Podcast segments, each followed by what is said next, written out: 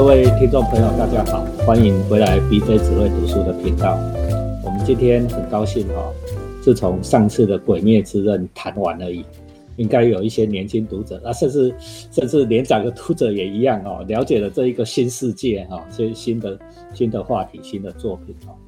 我们我是一直觉得说阅读要多元，即使是老人哦，年轻的东西也要看一看的哦，年轻人也一样啊，就是说除了表象的，我们从读故事以外，能够更深入的了解说这部作品对我们的人生所传达的意义啊，所以我们今天又把立方跟齐鲁请回来哈，跟我们继续谈《鬼灭之刃》。两位先跟大家问好，各位听众大家好，好，来立方来，我们今天讲什么？好，我我上次啊，其实有稍微讲一下，我觉得这个故事里面很有趣的几个核心的主题嘛，就是包含就是物与心的那种对比，以及就是独善其身，还有以及人与人连接之间的那种对比。那就是心物二元论，对对对，啊，跟那个自我与他人之间的关系啦。对对对，没错。那就是那时候讲一讲，有讲到说，其实我蛮喜欢他那个结尾了。我觉得真的以今年我看到的少年漫画来讲，他真的收尾收的还不错，就是没有一直就是让我觉得很迷路，一直开武斗子这样子。对对对，那其实哈，我我对这个漫画故事的。其实它的第一话开场，我个人印象也是非常的深刻的。然后我们今天要从开场开始讲。对对对，我们这次来讲开场，我觉得它里面藏了蛮多很有趣的小细节，它甚至是可以跟后面来互相呼应的这样。对。那这边其实我们今天可能会讲到一些跟视觉有关的东西，因为其实我在看的时候，有时候会从里面看到一些很有趣的视觉元素。那今天可能不只是漫画了，因为它动画也是改的非常的好，我觉得。它的第一集都可以拉进来一起来看来讨论这样子。好，嗯，那开始之前，其实我蛮想分享一下，就是我在看漫画的时候，我觉得他这个媒体其实蛮特别的。他拿来说故事的时候，其实蛮特别。我个人觉得他其实蛮介于那种很像电影、电视的影像与小说文字的中间，他刚好各有一些他们的特质呢。那当然说，你看他一方面，他有很像影视会有的那种分镜啊。构图啊，对，还有视觉的符号跟隐喻会藏在它那个整个画面。那另外一方面，它其实它可能一些对白还也会有独白，因为有时候独白也是它常常会运用的一个元素。然后也会有旁白，就是它会拿进来这样子用。所以刚好看，我觉得刚好介于两者之间，所以是一个很有趣的对表现的媒体的。立立方这个是不愧是我我们本派的真传的了啊！对，它是介于故事跟电影之间的一种媒体。老实讲啊，你如果看得懂啊，说它是文字嘛，它又有电影分镜手法。好啊，说它是电影嘛，又有许多需要靠文字的意象来。来经营的部分，所以这漫画其实你如果仔细看，它真的就是独立的一种艺术形态，它不是一种已经脱离那一种流行文化、单纯流行文化次文化的那一种角色。对，我觉得这个东西你真的是不能小看它，因为它真的里面就是应该说很厉害的人哦，他就是那种可以流传很久、很厉害经典漫画，也真的是有他。就是还蛮有趣的地方，这样子。啊，那咱们讲经典的，我跟齐鲁也讲没了。对对对。啊，我们还是回来这里来。好，那那所以我们今天就是来开始讲《鬼灭之刃》的第一话。好，它的第一话的片名它叫做《残酷》。那我觉得它这个片名真是取得非常的好。如果大家对动画有印象的话，其实它开场是一个小小的倒叙，它就是哎，在一个暴风雪一直吹的那个山林之间，有没有？哎，就是有一个少年，就是看起来很惊慌啊，就是你看他背着一个身受重伤的少女，就是一直往前走，然后那个血就一滴两滴的滴在那个雪地上面这样子。对。然后天气非常冷嘛，他因为很冷的时候，他要一直背着这个人往前这样一直走的时候，他那个呼吸之间还有那个白色的气，有没有？就是像冬天讲话的时候会有那个。对，就是我觉得，觉得光是这几个画面就是非常有很强烈的对比，甚至有种诗意哦。你看白色的雪是非常冷，嗯，那红色的血它是有温度，是热的这样子。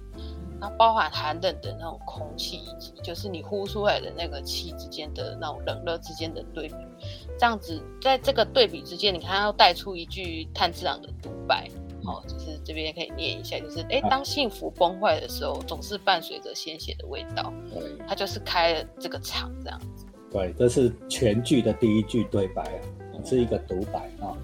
啊，大家应该对《鬼灭》的开头非常印象深刻，它是一个摇晃的 follow 的跟随镜头哦，对不对啊？对。然后有强烈的不稳定的镜头，红色跟白色强烈的对比，冷与热啊之间。那它其实吼，我我觉得这个这个除了有那种视觉上的诗意以外啊，其实他也是在有点预告了他就是这个少年他后来一个命运嘛，因为你你后后面看你就知道说这个。男男生其实就是炭治郎嘛，他背上那个女孩子是他的妹妹米豆子，那他之后其实就是会一直用一个木箱背着他的妹妹，你看还要一边用呼吸术来跟那些鬼战斗，你看这不就跟他开场的那个情境其实是很很相似，可以做一个映衬的对。比这样子。这个他这个开场我觉得是很漂亮这样。好，然后接下来他啊其实就是转，哎，他又再回来就是继续讲他。在这件事情发生之前的那个，就是他的日常，或者，就倒叙了哈，就讲说事情没有发生之前啊，他们一家怎么样生活，有多么的平凡。那他其实我觉得很有趣的是，他的故事哦，我觉得他他漫，尤其是漫画更明显，他漫画在叙事之间其实留白蛮多的，有些东西是他没有特别去一直要刻得很细啊。就是你，你是从从他呈现的那种东西去，可以去推想或是感受到。你看他从一些他们家人之间的互动的小细节，就可以发现说，哎，这家人感情很好的样子嘛，就是彼此之间互相扶持。啊，也看得出来说，哎，他们其实过生活蛮辛苦的，甚至你还可以不久就发现说，哎，他爸爸已经过世了。这个一家原本的。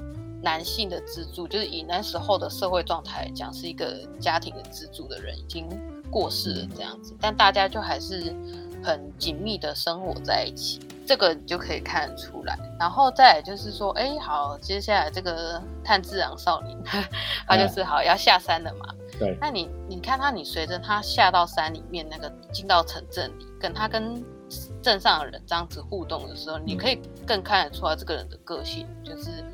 很热心助人，然后而且也就是反而是一个非常善良、非常好的人。然后你在看他跟他们镇上的人互动的时候，哎，你突然发现他有个特点，就是，嗯，这个少年的嗅觉非常的灵敏，因为他他就是刚好有一个人，他就问他说。这个东西到底是谁打破了？就是有他拿一个人家花瓶的东西，就是请探长帮忙看看。对。然后，哎，结果他就闻闻味道，就说啊，其实这是猫咪打破，不是人。就是对，所以你就发现说，哎，这个人嗅觉很灵敏哦。我觉得他这个点哦，他从这个带出来的这个点，我觉得这边可以先稍微讲一下探治郎这个角色，因为他这个关于嗅觉灵敏这个设定啊，他其实在整个故事里面，就是跟剧情是非常紧密的扣合。而且甚至跟他这个人的个性，以及跟他人的他与其他角色的互动都有关系。为什么说？嗯，怎么说？因为他借有哦这种不是呃，就是跟异于他人这个感官的时候，他其实很善于察觉，就是在没有言说之外的那种讯息。例如说，他可以闻到别人悲伤或愤怒的那种。气味，然后所以他对很多事情会有更透彻的观察与觉察。哎，如果你去看那个，现在应该已经出版，就是《公式书》的第二集，他其实有进一步讲一件事情，就是说，其实炭治郎哎，他小时候就是因为他嗅觉很灵敏的关系，所以其实他常常会遇到，他常常是往往是第一个发现周遭生命死亡的人。好像我我如果没记错的话，好像他他的奶死亡的味道，血的味道。嗯，所以他他其实当年他的奶奶，因为他们家原本还有个奶奶，在过世的时候，好像第一个发现的也是炭治郎这样子。他这种，我觉得他这种很很容在很小的时候，就因为他的感官本身很善于觉察，然后常常会发现死亡的这个。事情其实我觉得应，我觉得应该是蛮影响他的个性的发展。所以他这个人，有人说他就是一个心肠很慈悲啊，很很就是很会体恤他人或珍惜生命的人。我是觉得他是基于他有这样子的感官，然后造就了他的生命经验，然后再发展成他就是目前在这个故事里面呈现出的那个个性。对，关于这个嗅觉哈，我想讲两件事，我不知道齐鲁有没有这个经验呢？比如说去医院。即使你眼睛闭上了，我们还是知道这是在医院。嗯，对啊，医院有很重的医院的味道。对，也不是真的药水味哦，我不觉我不觉得是药水味。嗯，我我我是有另外的经验的，就是我我自己工作上是要面对很多，就是我要做动物实验嘛，所以小老鼠会死掉。对，那其实死掉的时候味道会会有一个，就会有一个味道了。死掉的不同的时期，就是因为有时候没发现嘛，搞不好已经死掉一天了。对，那那时候的味道跟刚死掉的味道是不太一样。没错，做久了你就会知道那个。做做做，没错，有有动物死掉这样。我我很爱养鱼，鱼什么时候死的，是闻得出来的。嗯，你远远的在鱼缸离鱼缸很远，你就知道鱼死了。啊，我还想再讲更更严重的事情哦，因为我还很爱养鱼，我我养鱼养。几十年了啦哈，对，Anyway，鱼哈，你养鱼的人就知道说，鱼跟你的气运有关系。你俩给那里的哈，运气很好，那个鱼都很活泼哈，嗯，然后长得很快哦，然后很喜欢跟你玩。嗯，啊，你如果运气不好的时候，嗯，那个鱼都会死掉。我只要我家的鱼哦，一缸一缸在死的时候，我就知道啊，这下卖了。我给他进哈，在会出上面代金，每次都零哦。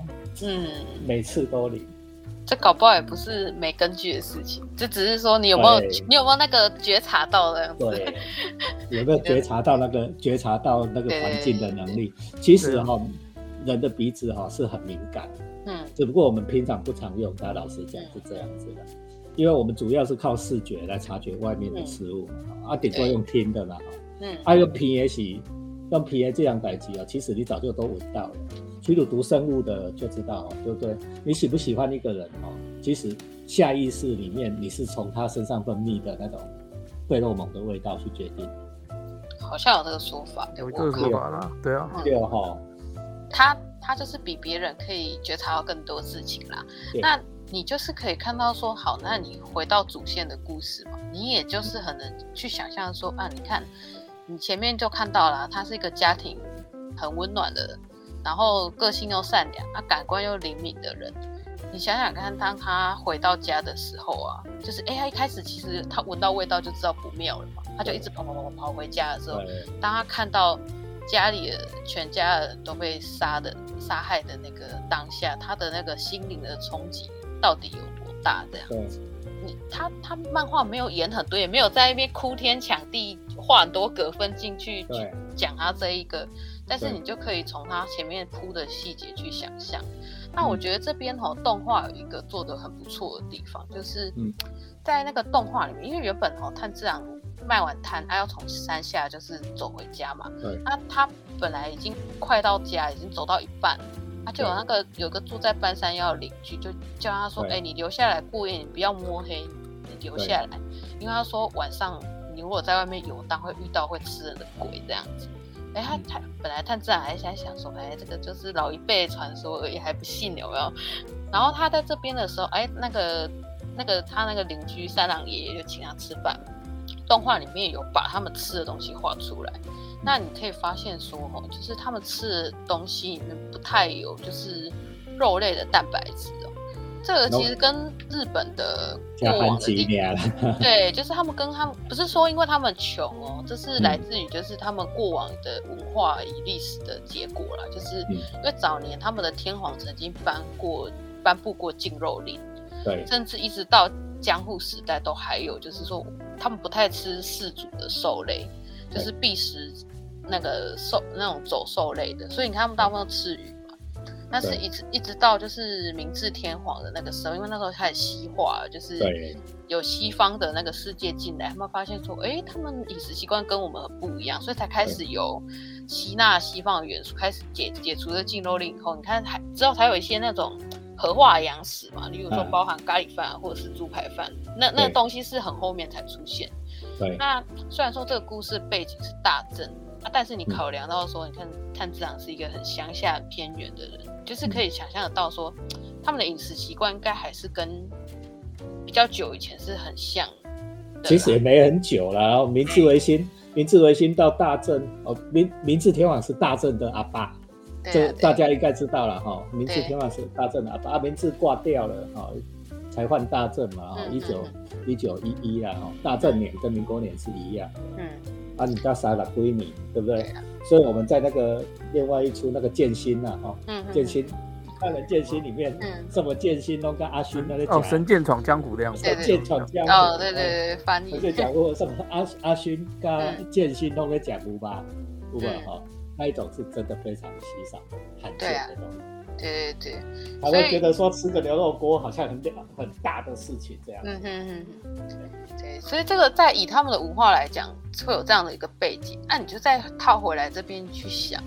就是他一个嗅觉那么灵敏的人，加上说他原本的生活的习惯，啊，你去看你你满屋子家里的人那种死去的气味，刚刚齐鲁老师跟施老师都有讲到，就是那种生物死死亡的那个味道，其实是就就连我们也感受到，你就不要说这个漫画当中设定很灵敏的人是感受到什么，因为如果假设你今天啊你是没有看过整个故事本身，你只去看了就是电影。剧场版的话，你可以看到那个探长在梦里，他感觉一直很伤心，愧疚感很重，很悔恨。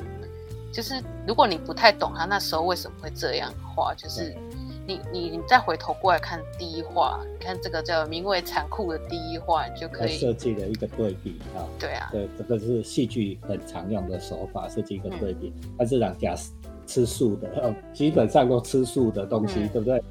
但是回到家看到鬼在吃肉，就是人呐，鬼都是吃肉，血这样子。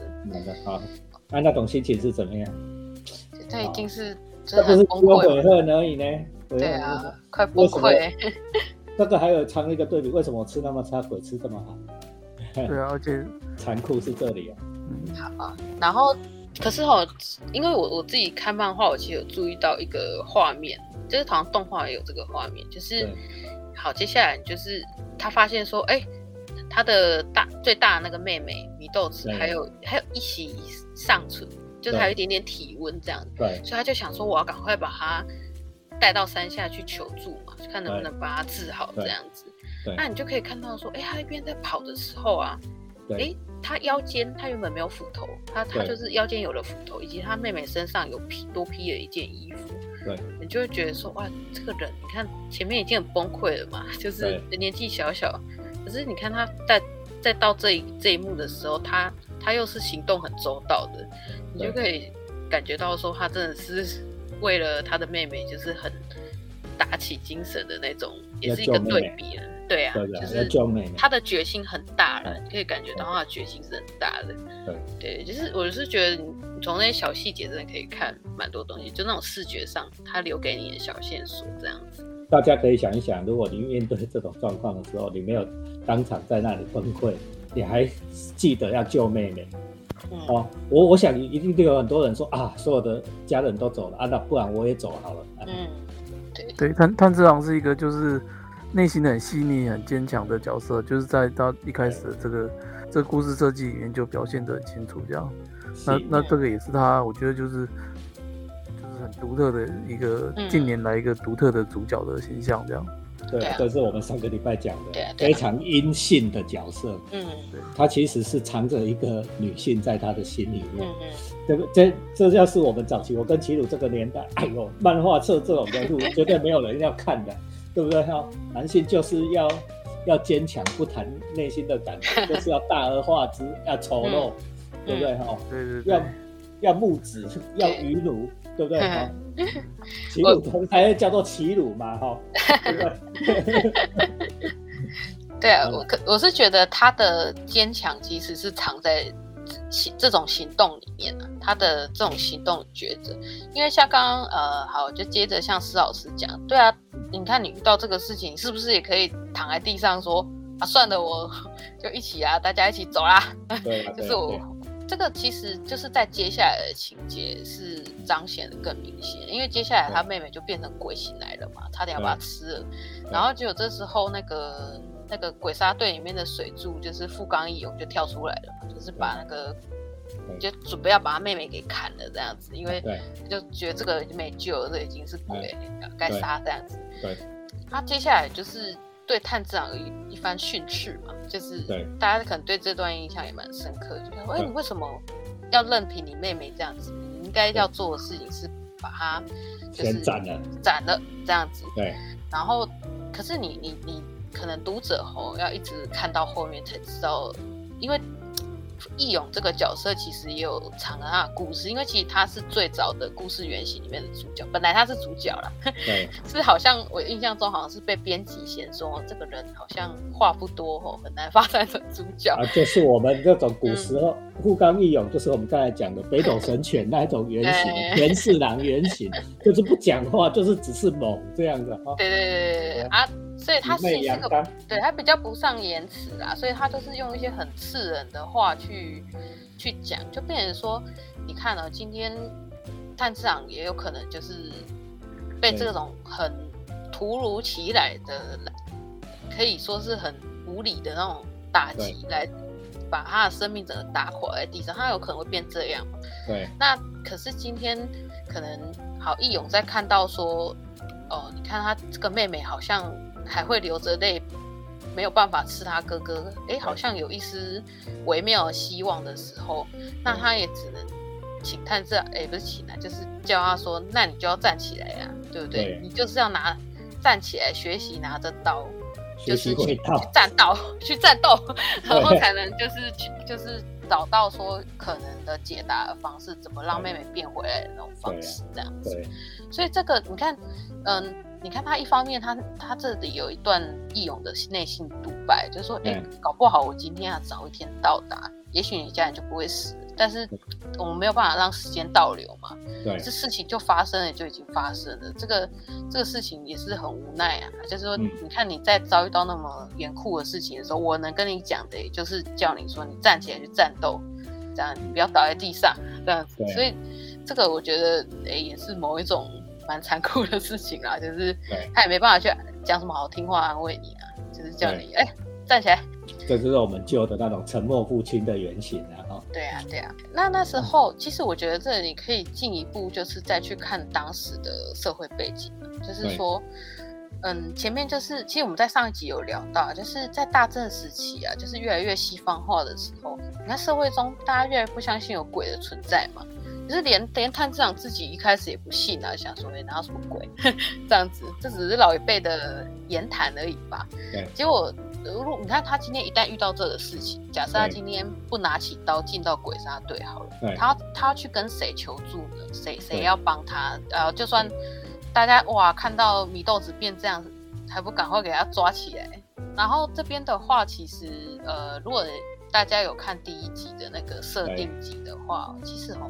义勇小时候也是跟他的姐姐相依为命，对。然后他结果他姐姐也是被鬼杀掉，对。结果他本来啊要试着告诉邻居说，哎，鬼杀了我姐姐。结果他的邻居就觉得说啊，这个小朋友一定是因为姐姐不知道被什么人杀掉，那个精神出了一点问题，还要把他送去看精神科医师这样子。然后是他自己跑掉，就是才遇到后来他们两个人的师傅，就是那个李弄师傅。被他收养这样子，所以这个社会其实很严酷，他也没办法去依靠了，所以他也就只能就是站起来去战斗。他也只会这样教探治郎，嗯，对吧？没错，因为他当经验只会这样教，他经验也就是这样子，拿起刀刃去斩鬼啊。其实呢，上礼拜聊过之后，我回头想一下，就觉得说，因为讲到一些。逻辑的东西嘛，那那其实我我就突然想到说，就是因为加上今天这礼拜又在继续讲这个这个开头的一些形象的问题的话，我就突然想到就是炭治郎的妹妹，就是她不是形象上是一个小小小孩子，但是她事实上是。嘴巴是咬着一个那个竹筒嘛？对。那竹筒当然剧情上说是因为怕它咬人，所以塞个嘴东西让它咬，它就不会真的受不了的时候去咬人嘛。对。它是鬼这样子。嗯。那可是我我最近我今天在想，因为最近听一些故事，就是一些什么，比如说什么什么大陆的一些民工啊，什么这种很可怜的一个贫穷的家庭的的的小孩的故事啊，就是这些小孩可能，诶长大就算长好好好长大了，也未必能够。摆脱这个贫穷的阶级嘛。对，那所以他们其实可能生活都是在某种的暴躁不安里面这样。那所以我就看炭治郎这个故事，就觉得就炭治郎是一个很神奇的人，就是他他们家其实很穷啊，住在山里的山里这样。对对啊，然后卖炭这样，就是很穷很穷这样子。可是他们家是一家和乐这样子。那我觉得这是这是一个很。诡异的设定，很奇妙的设定啊！对对对对对对，通常穷的话家里争执就多，这通常啦。但是你我们不能说真的穷人都是，好像家庭都不幸福，也没有啦，穷人还是有穷开心的啦。对对啊，但是但是所以但是我我只是讲说，这这样子毕竟是一个好像就是一个很不世俗的设定这样子，然后然后所以说才会显得说探视长这个。这个形象的一个一个特殊性这样子，那他妹妹其实，你想哦，它虽然可爱，就是就是漫画漫画动，尤其是动画做的特别特别可爱这样子，然后咬一个图董，然后又眼睛大大的这样子，然后天真无邪的样子。嗯。可是有没有想过，事实上什么叫鬼？就是他可能他可能就是被卖掉啊。对。因为因为那个咬个竹筒，那个就是某种的。性的倾向的那种的游戏的一种的工具，S M 啊，S M 工具啊，玩法就是这样哈。那就是刚刚想要这个，刚刚有讲到说这一集叫残酷，我觉得取得很好。刚刚从刚刚到现在，其实有讲了很多层的。那还有另外一层，就是我呃，这个好像我之前有在别录别集的时候也有分享过，就是我自这是我自己观察到，就是那种无产。就是因为你知道，就读者应该后来都会知道，说是无产杀了他们一家人嘛。对。那你看那呃，你看他为什么你要把故意？我我个人这是我个人的诠释啊，我会我会觉得无惨是故意把米豆子变成鬼以后，对。然后还把他跟他的家人留在那里的。对。对对，不然他也可以把他们吃一吃啊。一起吃掉就好了。对对。对啊，为什么要把？这个人跟还就是已经半完成体的鬼跟他的家人放在一起，对不对？真的，所以真的当然，你如果看到最后，这个这个这个是有一个梗了哈，我们不能爆雷，好啦，对，不要爆那么多雷的。好来，对啊，所以我我会觉得说，就是刚就回到最开始讲的那种，就是漫画那种独特的形式啊，所以我会觉得说。嗯，今天是动画也一样，就是其实是在那种视觉，它这样子一格一格跳的时候，其实有蛮多东西是留在那种不说与留白当中。就是你如果去耐心挖，其实会有蛮多乐趣的。对，就是其实这也这也是我从呃，例如说像看海明威的小说，其实是这样，他很多东西都藏在不讲里面。对，那你去再多想那一下下的时候，其实会发现，哎，里面有一些很好玩的点，就是可以这样子。去挖掘，没错啦，哦，就是不讲的是在冰山下的部分。海明威我们这派的祖师爷了，哈，嗯，所以我我一直对卡尔维诺还是谁说海明威假货，我超生气的，我一直不能谅解。昆德拉哈，昆德拉对吧？昆德拉说海明威假货，超生气的。但是想一想，哎，只不过文学理念不一样而已。对啊，对，艺术里面做法不太一样，这样对，好吧。那我们今天，我相信大家从我们今天的分享里面，也能够更深的去体会到，你看《鬼灭》的开头就做了这么多深刻的设定哦。还没去看过整个的，真的可以看一下。然后说不定你可以在，你也可以试试看哦，说不定你也会做出各种不一样的诠释。好，今天非常谢谢齐鲁跟立方，好，BJ 只会读书《鬼灭之刃》，订阅。留言分享，开启小铃铛，推广给更多的人。拜拜。